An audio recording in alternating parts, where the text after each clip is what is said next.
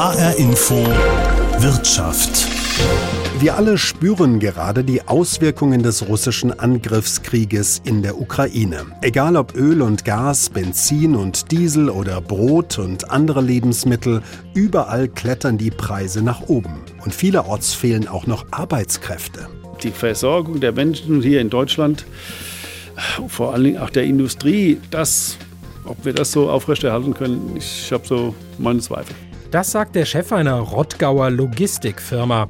Mit ihm und zwei weiteren Unternehmern haben wir gesprochen und sie gefragt, seid ihr diesen extremen Schwankungen auf dem Weltmarkt schutzlos ausgeliefert oder könnt ihr etwas dagegen tun? Gebt ihr die Rekordpreise eins zu eins weiter an eure Kunden?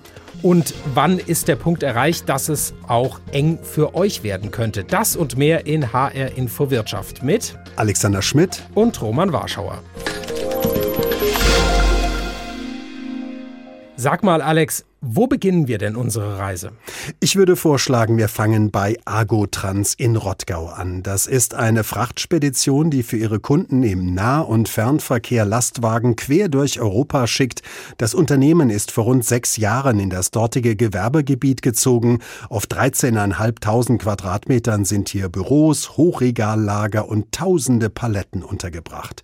Vor der riesigen Halle sind einige Lkw geparkt. Oben im ersten Stock ist das Büro von Roland Wernig. Ihm gehört Agotrans. Er führt derzeit viele Gespräche mit Kunden und Unternehmern, die für ihn fahren, denn alle treibt der rasante Anstieg der Spritpreise um. Der Dieselpreis hat sich innerhalb eines Jahres verdoppelt. Kann er diesen Preis einfach an die Kunden weitergeben oder bleibt am Ende einfach weniger in der Kasse? Ja, glücklicherweise können wir diesen höheren Dieselpreis durch einen sogenannten Dieselfloater größtenteils an unsere Kunden weitergeben. Ein Restbetrag bleibt bei uns logischerweise äh, hängen. Was ist das für ein Floater? Was muss man sich darunter vorstellen? Ein Floater ist dadurch, äh, wird dadurch ermittelt, dass die Durchschnittswerte entweder der letzten drei Monate oder des letzten Monats oder der letzten Wochen, je nachdem, was für eine Einheit man da nimmt, den Durchschnittspreis ermittelt wird und dann gibt es Aufschläge auf die vereinbarten Frachtkosten. Und über diese Schiene können Sie einen Großteil dieser Treibstoffkosten entsprechend wieder zurückgeholt. Wie kalkulieren Sie für sich und Ihre Kunden in einer Situation, die ja zunehmend unübersichtlich wird? Helfen da so flexible Instrumente wie dieser Floater, dass man also kurzfristiger kalkuliert von der Zeitschiene? Wie gehen Sie mit diesen Ungesicherheiten um? Also wir haben diesen Floater früher auf drei Monatsbasis gehabt. Das heißt, dass wir das erste Quartal genommen haben, Durchschnittspreis. Und das war dann der Dieselfloater für das nächste Quartal. Mittlerweile sind wir im Fernverkehr internationalen Verkehr dazu übergegangen, das monatsweise zu machen. Und im Nahverkehr machen wir es im Moment sogar wöchentlich. Dass einfach das Problem für die Unternehmer nicht entsteht, dass sie diese ganzen Treibstoff, zusätzlichen Treibstoffkosten vorfinanzieren müssen. Denn wenn sie, sie bekommen zwar im Endeffekt ihr Geld, aber mit drei Monaten oder im Monat, einem Monat Verzögerung drin. Das fangen wir über diese Schiene auf. Das müssen wir entsprechend vorfinanzieren. Das belastet nicht mehr den Unternehmer mit der ganzen Geschichte. Das heißt, Sie haben Unternehmer, die für Sie Güter überall in Europa hin transportieren. Genau, genau. Und wir müssen da Durchschnittswerte ermitteln. Ganz einfach ist jetzt eine andere Geschichte, ob ich äh, mit dem LKW nach Norditalien fahre oder ob ich einen mit nach Spanien fahre oder nach England fahre. Es gibt unterwegs immer unterschiedliche Dieselpreise. Und einige Länder subventionieren den Diesel mittlerweile auch. Und das ist natürlich auch ein äh, Problem für die deutschen Unternehmer. Hier in Deutschland zahlen sie mittlerweile den höchsten Dieselpreis. Mhm. Wenn sie nach Polen rüberkommen, ich glaube, ich habe heute mal nachgeguckt, da waren sie heute bei 1,50 Euro in Polen. Und hier sind sie bei 2,10 Euro, 2,20 Euro. Also das ist eine Differenz, wo der deutsche Unternehmer da im Moment überhaupt nicht ausgleichen kann. Können Sie mit dortigen Logistikunternehmen überhaupt konkurrieren oder sind die einfach konkurrenzlos günstig? Ja, das ist das Problem des deutschen Frachtführers. Die können einfach mit diesen ausländischen, jetzt einmal hier die polnischen Unternehmer mal äh, zurückgezogen, nicht konkurrieren. Es ist einfach der Dieselpreis, die Differenz ist einfach zu groß. Die Belgier haben jetzt, soviel ich weiß, noch Subventionen eingeführt. Die Holländer wollen es einführen. Luxemburg ist schon von Haus aus schon immer etwas günstiger gewesen. Und wenn Sie ein rein nationaler deutscher Frachtführer sind, können Sie gegen diese Preise dann einfach auch nicht konkurrieren. Das geht nicht. Benzin oder Diesel in Ihrem Fall ist ja nicht alles, sondern Sie müssen die Lastwagen in Inspektionen schicken. Sie brauchen Öle, Schmierstoffe, Reifen. Wie hat sich da die preisliche Situation innerhalb des letzten Jahres entwickelt? Genau das ist das Problem, dass wir die Dieselkosten entsprechend relativ problemlos auf unsere Kunden äh, abwälzen können. Aber die Zusatzkosten, das darzustellen, ist nicht so ganz einfach. Wenn ich heute mal als Beispiel nehme, dass sich die Kosten für Reifen teilweise verdoppelt haben. Und als Beispiel, ich habe vorhin gerade mit einem Unternehmer zusammengesessen, der hat eine Bodenplatte für seinen LKW Aufliege gekauft. Die hat im letzten Jahr noch 170 Euro gekostet. Heute kostet 280 Euro. Diese Preisentwicklung dahingehend, das ist das, was uns Angst macht. Wenn Sie heute oder vielmehr im letzten Jahr eine Zug Sattelzugmaschine gekauft haben, da haben Sie so je nach Ausstattung um die 80.000 Euro bezahlt. Heute bezahlen Sie für die gleiche Maschine 120.000, 125.000 Euro. Dieser Sprung und das den Kunden entsprechend auch darzulegen und zu erklären und über diese Schiene erklären heißt Frachtpreise erhöhen. Das wird die Aufgabe des nächsten Quartals sein, definitiv. Den Logistikunternehmen fehlt ja vielerorts der Nachwuchs. Fahrer kommen häufig aus Osteuropa. Heißt das, sie müssen tendenziell höhere Löhne zahlen, um die Fahrer bei der Stange zu halten, sie nicht zu verlieren an die Konkurrenz? Auch das logischerweise ist ein Gebot der Stunde. Angebot und Nachfrage steht hier im Fokus. Wir haben logischerweise im Moment noch massiv das Problem, dass im internationalen Verkehr ungefähr 30 bis 40 Prozent der Fahrer aus den drei Staaten Belarus, Ukraine und Russland kommen. Sobald diese Fahrer zurück in ihr Land müssen, um das Visa zu verlängern, bin ich mir ziemlich sicher, die kommen so schnell nicht wieder zurück. Aus der Ukraine werden die nicht mehr rauskommen, Belarus und Russland durch die Sanktionen nicht mehr. Wir haben heute schon das Problem, dass große Unternehmer einen Großteil ihres Fuhrparks stehen lassen müssen, weil einfach keine Fahrer da sind. Und das ist das Problem, was ich ganz massiv auf uns zukommen sehe, wo ich richtig Bauchschmerzen habe, muss ich ganz ehrlich sagen. Das heißt also, Ihnen fehlen Fahrer, die Spritpreise sind hoch, Reifen sind teuer, Sie müssen höhere Löhne bezahlen. Könnte da ein Punkt kommen, an dem Sie möglicherweise irgendwann sagen, eigentlich rentiert sich das Geschäft gar nicht mehr? Könnte es so weit kommen im Extremfall oder sind wir da noch ein Stück weit weg? Ja, da sind wir schon noch ein Stück weit weg, denke ich mir. Aber ich will dieses Szenario gar nicht so weit wegschieben. Es ist eine Geschichte, wenn Sie heute keine Fahrzeuge mehr haben, wird die Versorgung hier in Deutschland schwierig werden. Und ich, das ist mein größtes Problem. Wie gesagt, der Diesel im Moment ist, wie er ist, aber das ist eine temporäre Angelegenheit meiner Meinung nach. Oder ich sage mal, ich hoffe es, weil ich hoffe ja, dass der Krieg irgendwann mal da äh, beendet ist. Aber entsprechend in die Zukunft geschaut, macht uns dieser Fahrermangel massiv Probleme. Und die Versorgung der Menschen hier in Deutschland, vor allen Dingen auch der Industrie, die ganzen logistischen Abläufe entsprechend. Ob wir das so aufrechterhalten können, ich habe so meine Zweifel. Sagt Roland Wernig. Ihm gehört Agotrans, seine Frachtspedition in Rottgau. Sie hören H-Info Wirtschaft. Explodierende Energiepreise. Wie gehen Unternehmen in Hessen damit um? Unsere zweite Station, Roman, liegt weiter im Westen, in Frankfurt, oder? Genau, und zwar in einem unscheinbaren 60er Jahre Flachbau im Stadtteil Hausen. Da sitzt die Frankfurter Taxivereinigung und wenn man unten reinkommt, sieht man zunächst mal hunderte von Briefkästen, denn viele Taxiunternehmen bestehen genau aus einem Taxi und einem Fahrer, Kleinstunternehmer also. 5000 Fahrer gibt es etwa in Frankfurt, 1700 Autos und der oberste Taxifahrer, Vorsitzender der Vereinigung ist Hans-Peter Kratz. Von den 1700 Taxen, habe ich ihn gefragt, fahren doch bestimmt 99,9 Prozent mit Diesel. Naja, vielleicht ein bisschen weniger. Wir haben natürlich auch Erdgas und äh, Elektromobilität in unseren Reihen und den einen oder anderen Benziner, aber ich würde sagen, über 90 Prozent sind Dieselbetrieben, ja. Und wir haben es alle mitgekriegt, äh, darum geht es ja auch diese Woche in der Sendung H-Info Wirtschaft. Die Preise für Benzin, aber eben vor allem auch für Diesel sind deutlich gestiegen in den vergangenen Monaten schon und jetzt durch die Ukraine-Russland-Krise äh, nochmal deutlich stärker. Der Diesel, der Kraftstoff, welchen Anteil hat der denn in der Gesamtkalkulation für so ein Taxi? Also in der Gesamtkostenkalkulation liegt es bei ungefähr 15 Prozent, denn der größte Anteil unserer Kosten sind die Personalkosten Taxi ohne Fahrer gibt es nicht. Aber wenn sich der Preis jetzt verdoppelt hat, dann tut es natürlich sehr, sehr weh, wenn das auf 30 Prozent hochgeht und wenn Sie mit null Marge wie äh, durch Corona bedingt etc. arbeiten, dann laufen Sie da kräftig ins Minus rein. Also das heißt, das kriegt dann der, der Unternehmer, kriegt das dann schon direkt äh, zu spüren in der Tasche und das fehlt ihm dann auch äh, wirklich im Privaten.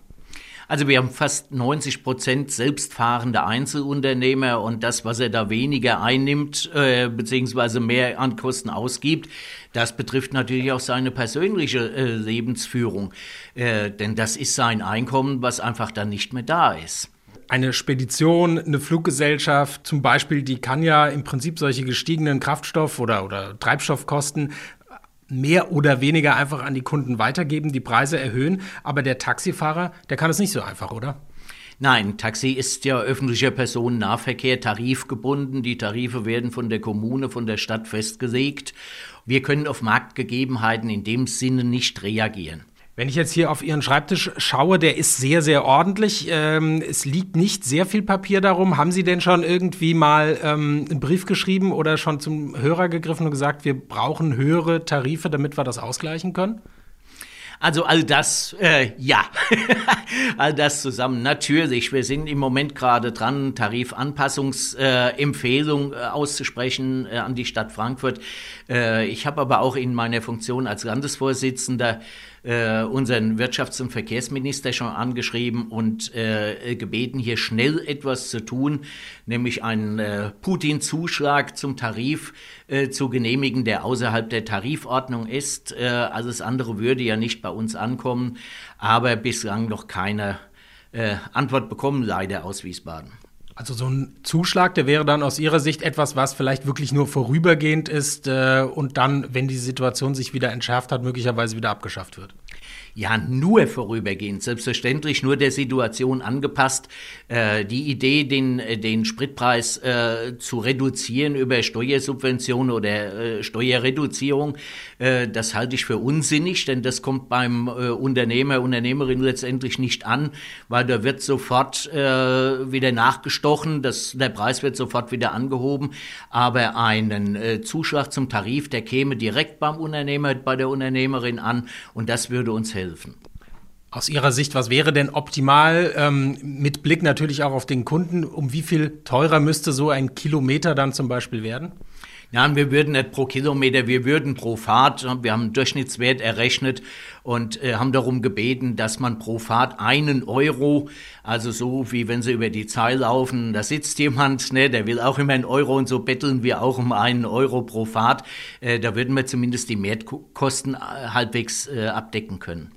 Jetzt ist das eine, dass man möglicherweise mehr Geld einnimmt, um den gestiegenen Diesel- oder Benzinpreis zu kompensieren. Das andere wäre ja vielleicht auch weniger zu verbrauchen. Gibt es da irgendwelche Stellschrauben, an denen Sie noch drehen können oder dass man zum Beispiel verstärkt auf Elektromobilität setzt? Also äh, am Verbrauch noch zu senken. Unsere Fahrzeuge sind sowieso extrem äh, verbrauchsarm. Ähm, Elektromobilität natürlich, das ist aber ein mittelfristiges Ziel. Da sprechen wir über fünf oder zehn Jahre, wenn die Infrastruktur geschaffen wurde, die Ladeinfrastruktur, wenn äh, passende Fahrzeuge geliefert werden können, äh, die auch entsprechend alle Vorschriften erfüllen, die im Taxigewerbe gelten. Äh, also das ist nichts, was uns jetzt auf die Schnelle helfen könnte. Hans-Peter Kratz, Vorsitzender der Taxivereinigung Frankfurt. Es sind mehrere tausend Taxifahrer alleine hier in Frankfurt wahrscheinlich. Ähm, was kriegen Sie denn jetzt so mit? Das ist sicherlich ein bestimmendes Thema, oder bei den Kollegen, die hier ein- und ausgehen? Naja, natürlich ist das unter anderem, aber ich denke, äh, das Gesamtpaket ist bestimmendes Thema. Keine Messen, keine Fluggäste, keine Veranstaltungen, äh, keine Gaststätten abends äh, geöffnet und äh, das in Verbindung, also die Corona-Folgen und der Spritpreis noch, äh, das ist das gesamtbestimmende Thema und natürlich die extrem gestiegenen Lebenshaltungskosten der Einzelnen. Äh, wenn Sie das zusammennehmen, im Prinzip gibt es da gar keinen Ausweg mehr. Sie hatten es vorhin schon mal kurz angesprochen, den Vorschlag, den es ja zum Beispiel vom Bundesfinanzminister gibt, dass der Staat einen Teil der gestiegenen Benzin- und Dieselkosten übernimmt. Da haben Sie gesagt, das halten Sie für nicht den richtigen Ansatz. Warum? Das müssen Sie noch mal genauer erklären. Weil ich, ich bin da fest von überzeugt, äh, wenn man die äh, Steuerbelastung aus dem äh, Treibstoffpreis reduziert, wird die Mineralölindustrie sofort das wieder auffangen. Dann sind wir wieder beim gleichen Preis. Der Staat hat weniger Einnahmen. Es ist ein Gießkannenprinzip und es hilft niemand. Äh, ich bin der Meinung, man muss gezielt äh, hier Mittel einsetzen und nicht in die Breite reingehen, gezielt in die Gewerbebereiche oder auch bei den äh, Privatleuten, die pendeln müssen über weite Strecken und muss die bezuschussen und nicht allgemein an der Spritpreis- oder Mineralölsteuerschraube drehen. Das kommt nicht an. Einen Putin-Zuschlag von einem Euro fordert Hans-Peter Kratz, Vorsitzender des Taxiverbands Hessen und der Taxivereinigung Frankfurt. Damit sollen zumindest vorübergehend die hohen Spritpreise ausgeglichen werden. Aber die extrem gestiegenen Energie- und Kraftstoffpreise treffen nicht nur die Taxi- und Lastwagenfahrer. Alex, du hast mit einem Unternehmer aus Offenbach gesprochen.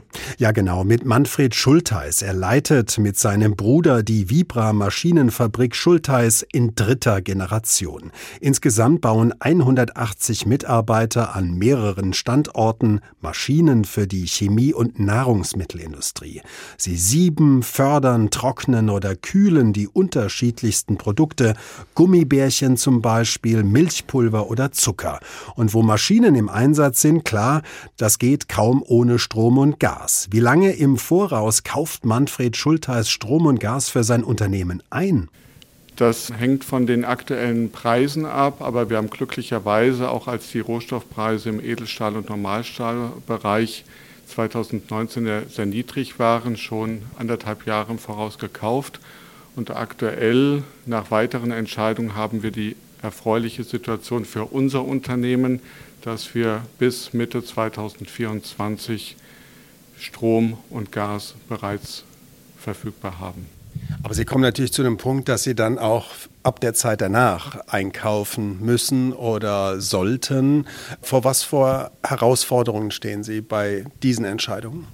Die Herausforderungen haben wir schon heute, nämlich wenn wir heute für die Zukunft einkaufen, müssen wir auch ähm, uns mit den aktuellen Preisen auseinandersetzen. Werden jetzt erstmal eine deutlich geringere Menge einkaufen oder auch aussetzen, aber in naher Zukunft werden die höheren Gas- und Strompreise letztendlich auch bei uns zu Buche schlagen.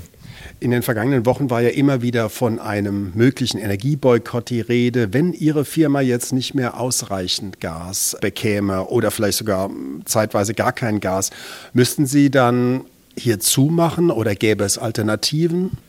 Die Bearbeitungsmaschine und den Maschinenpark können wir sicherlich mit Strom versorgen. Die Energiequelle ist an dieser Stelle wichtiger. Aber natürlich würde es dann auch in den Fertigungshallen bei uns und in den Büros sehr kalt werden. Das wären die Rahmenbedingungen, mit denen wir uns dann beschäftigen müssten. Wie diskutieren Sie die Situation, die jetzt uns umgibt in Ihrer Familie bzw. in der Geschäftsführung? Wollen Sie Ihre Maschinenfabrik langfristig unabhängiger von Gas und Öl machen oder geht das gar nicht? Wir beschäftigen uns auch mit den Themen erneuerbaren Energien, Photovoltaik und anderen Dingen. Ähm, da wird sicherlich auch äh, die nächsten Jahre eine Veränderung bei uns stattfinden. Auf der anderen Seite Photovoltaik, Solarmodule müssen wir auch bei Lieferkettengesetzen immer ein Stück weit daran denken, dass sie aus Märkten kommen, die vielleicht auch äh, gegenüber Menschenrechten nicht dem politischen Willen mit Lieferkettengesetzen entsprechen. Sie haben ja neben der Energie noch ein zweites Problem, könnte man sagen, dass der Rohstoffe, die sich ebenfalls sprunghaft verteuert haben. Wie ist die Situation aktuell bei Stahl und Edelstahl im Vergleich zu der Situation von vor einem Jahr? Innerhalb der letzten zwölf Monate sind bei uns die Normalstahlpreise circa um mehr als 200 Prozent gestiegen. Die Edelstahlpreise sind in den vergangenen zwölf Monaten um circa 100 Prozent gestiegen. Aktuell ist es so, dass Nickel, ein wesentlicher Bestandteil bei Edelstählen, an der Londoner Metallbörse überhaupt nicht gehandelt wird. Wenn Zertifikate an der Börse nicht gehandelt werden, spricht das für eine außerordentliche Situation, dass Preise nicht festgestellt werden können. In den letzten zwei Wochen erhalten wir teilweise für einzelne Güten überhaupt keine Angebote für Edelstähle. Und vor wenigen Tagen mussten wir deutlich über Markt für ein Projekt einkaufen, um den Kunden in wenigen Monaten überhaupt bedienen zu können. Können Sie, weil Sie haben gesagt 200 Prozent, 100 Prozent höher als vor einem Jahr, können Sie das eins zu eins an Ihre Kunden weiterreichen? Grundsätzlich haben wir eine Preisbindung in unseren Angeboten. Wir stellen Sondermaschinen, erklärungsbedürftige Investitionsgüter her, sodass wir dem Kunden äh, natürlich auch eine gewisse Vorlaufzeit der Entscheidung geben müssen. Aber tagesaktuell werden die Preise an die Vertriebs- und Projektingenieure weitergeleitet und gehen in die Kalkulation ein. Und am Ende ist es natürlich auch Verhandlungssache, inwieweit die Preise durchgesetzt werden können, aber in die Kalkulation gehen sie immer ein. Gibt es für Sie denn Strategien als Unternehmer, diese Kostenexplosion irgendwie abzufedern oder ist man letzten Endes als mittelständisches Unternehmen mehr oder minder dem Weltmarkt ausgeliefert? Punktuell kann man einen höheren Lagerbestand äh, bei der Einschätzung eines geringeren Marktpreises sicherlich sicherstellen, aber aufgrund der Umschlaghäufigkeit ist es nicht möglich, das langfristig darzustellen. Das heißt, man ist also doch ein Stück weit ausgeliefert. Preise sind ja das eine, die Verfügbarkeit das andere. Sie haben es schon angedeutet, bei Stahl, bei Nickel. Bekommen Sie derzeit alle Rohstoffe oder gibt es Engpässe, Verzögerungen oder möglicherweise Ausfälle? Bei Edelstählen und Normalstählen ist es in der Tat so, dass einzelne ähm, Güten aktuell nicht verfügbar sind. Dort ist man im engen Kontakt mit den entsprechenden Händlern oder Lieferanten. Und bei anderen Rohstoffen, die auch elektrische Komponenten haben, zum Glück sind bei uns die meisten Komponenten mechanischer Natur. Aber bei elektrischen Komponenten merken wir es auch im Einzelfall bei Lieferungen zum Beispiel von Steuerungen, dass die Lieferzeiten anstatt acht Wochen zwölf Monate sind, sodass man hier auch ähm, kreativ sein muss, um Brückenlösungen zwischenzeitlich zu bauen. Wir haben Rekordpreise bei Energie, Rekordpreise bei vielen Rohstoffen. Wenn das jetzt in den kommenden Jahren so weiterginge, wäre das für Ihr Unternehmen machbar oder könnte es dann irgendwann, ich sage jetzt mal so erlaubt, auch eng werden für Sie in der Kalkulation? Das ist eine sehr spekulative Frage. Was wir beobachten ist, dass in anderen Märkten, auch zum Beispiel in Asien, unsere Wettbewerber teilweise mit Faktor 3 niedrigere Rohstoffpreise und niedrigere Stromenergiepreise beziehen können. Und das mittelfristig durchzuhalten bei der steigenden Wettbewerbsintensität und auch der höheren Qualität in sogenannten Schwellenländern wirft schon die Frage auf, inwieweit dann auch der deutsche Standort hier noch die aktuelle Stabilität beibehalten kann sagt Manfred Schultheis. Er leitet mit seinem Bruder die Vibra Maschinenfabrik Schultheis in Offenbach. Roman, das sind jetzt drei Beispiele aus Hessen. Taxi, Logistik, Maschinenbau. Ja, alle drei spüren die extrem gestiegenen Diesel-, Gas- und Strompreise. Sie können das nicht aus der eigenen Tasche bezahlen, sondern geben es so gut es geht an ihre Kunden weiter. Genau deshalb haben wir Andreas Fischer, einen Energieökonomen am Institut der deutschen Wirtschaft, gefragt, wie sehr diese Preissprünge für uns alle zu einem Problem werden, beziehungsweise schon ein Problem sind. Die hohen Energiepreise sind schon ein Problem und gerade wir sehen es auch schon sehr deutlich in den Erzeugerpreisen. Das heißt, die Preise, die dann wirklich bei der Weiterverarbeitung ankommen und natürlich werden die sich dann auch später noch in den Verbraucherpreisen niederschlagen. Welche Branchen und Industrien sind denn derzeit dann ganz besonders von diesen hohen Energie- und am Ende eben auch Rohstoffpreisen betroffen? Gerade bei den hohen Gaspreisen sind eine ganze Reihe an Industriebranchen betroffen, da Gas in der Breite genutzt wird. Eine besondere Rolle spielt hier auch die Chemieindustrie, die Gas einerseits für die Prozesse braucht, für die Wärme und ähnliches und andererseits aber auch als Grundstoff. Und deshalb sehen wir beispielsweise schon über die letzten Monate, dass beispielsweise bei der Produktion von Ammoniak, wofür ich Erdgas brauche, dort die Produktion schon hier und da deutlich zurückgegangen ist. Wenn jetzt die meisten Produkte teurer werden, können Unternehmen versuchen, die gestiegenen Kosten an ihre Kunden weiterzugeben. Werden die das denn akzeptieren oder werden die eher möglicherweise zur Konkurrenz nach Asien abwandern? Wie schätzen Sie das ein? Inwieweit die Kosten weitergegeben werden können, wird im Einzelnen zu sehen sein. Also grundsätzlich ist davon auszugehen, durch die höheren Bezugskosten von Energie und auch von einzelnen Rohstoffen, dass natürlich auch die Verbraucherpreise im Endeffekt dann steigen können. Jetzt hat uns ein Unternehmer aus Hessen gesagt, die, die Wettbewerber in Asien, die würden im Vergleich nur rund ein Drittel der Energiekosten bezahlen.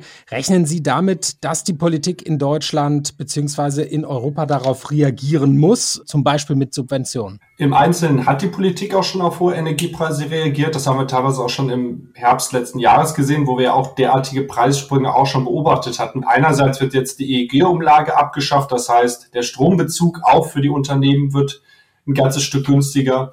Und andere Punkte, die ja von der EU beispielsweise noch vorgeschlagen wurde, war, hier im Einzelnen zu helfen, das heißt einzelnen Haushalten, aber vielleicht auch kleineren Unternehmen und auch dabei zu helfen, dass man zukünftig besser und einfacher langfristige Energieversorgungsverträge abschließen kann, um weniger von kurzfristigen Schwankungen betroffen zu sein in der Zukunft dann. Und dann die 40 Cent zum Beispiel, die es möglicherweise als Tankrabatt geben könnte, ist das aus Ihrer Sicht dann ein richtiges Mittel? Der, ein Tankrabatt würde ja würde relativ breit wirken. Hier hat alles Vor- und Nachteile. Natürlich unterstützt es hier, weil natürlich die Kosten sehr, sehr hoch sind.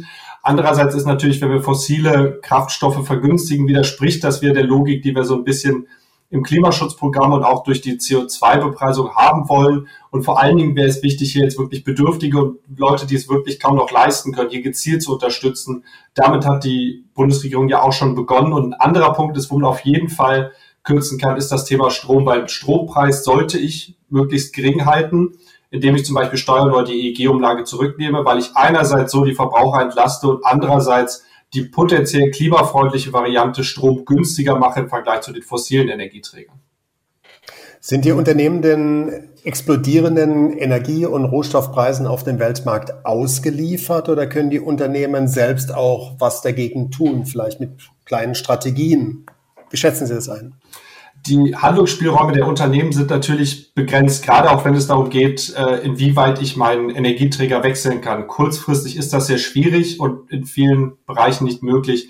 Der BDEW hat sich auch mal angeschaut, wie weit kann ich denn kurzfristig in der Industrie Erdgas beispielsweise ersetzen und sieht da bisher nur sehr ja, begrenzte Potenziale. Hier geht es dann wirklich auch Richtung Zukunft, Richtung Energiewende. Das heißt, durch eine möglichst schnelle Energiewende sollte man einerseits klimaneutral werden, aber auch die Abhängigkeit bei der Energieversorgung deutlich reduzieren können. Deutschland gilt ja sowieso als hochpreisiges Land, wenn es um Industrieproduktion geht. Am Ende, wenn wir diesen Prozess, diese Transformation schaffen oder geschafft haben, wie viel teurer wird denn dann die Produktion hier in Deutschland sein? Wird sich dann überhaupt noch lohnen? Der Vorteil auch an deutschen Standorten ist natürlich, dass wir andere Vorteile bieten. Also Energiepreise oder generell Kosten sind in Deutschland nicht unbedingt ein Standortvorteil. Allerdings gibt es andere Be Bereiche, wie zum Beispiel die Einbindung in Wertschöpfungsketten, Kundennähe oder ähnliche Punkte, die Deutschland als Standort ja sehr vorteilhaft machen. Bei den Energiekosten ist jetzt wirklich die Frage, wie gut man hier auch die Energiewende umsetzt, um auch zukünftig wirklich eine klimaneutrale und auch ja bezahlbare Energieversorgung bereitstellen zu können und damit auch der Industrie eine ja, effiziente klimaneutrale Produktion ermöglicht. Das beinhaltet beispielsweise auch die Verfügbarkeit von klimaneutralen Energieträgern, einerseits Strom, aber auch dort Wasserstoff und die nötigen Infrastruktur. Sagt Andreas Fischer, er ist Energieökonom am Institut der deutschen Wirtschaft. Roman, wie sieht unser Fazit aus? Naja, egal ob Taxifahrer, Logistikunternehmen oder Maschinenbauer, am Ende bekommen sie alle diesen extrem gestiegenen Energie- und Rohstoffpreis zu spüren. Auch wir Verbraucher in Hessen, wenn wir an die Tankstelle fahren, wenn wir im Supermarkt einkaufen oder auf unsere Gasrechnung schauen, zwar können wir alle, auch die Unternehmen, sparen, aber am Ende wird es viel Mut brauchen und viel Geld, um unsere Wirtschaft klimaneutral umzubauen, auf Öl und Gas weitestgehend zu verzichten. HR Info Wirtschaft. Explodierende Energiepreise. Wie gehen Unternehmen in Hessen damit um? Den Podcast von Alexander Schmidt und Roman Warschauer finden Sie auch in der ARD Audiothek.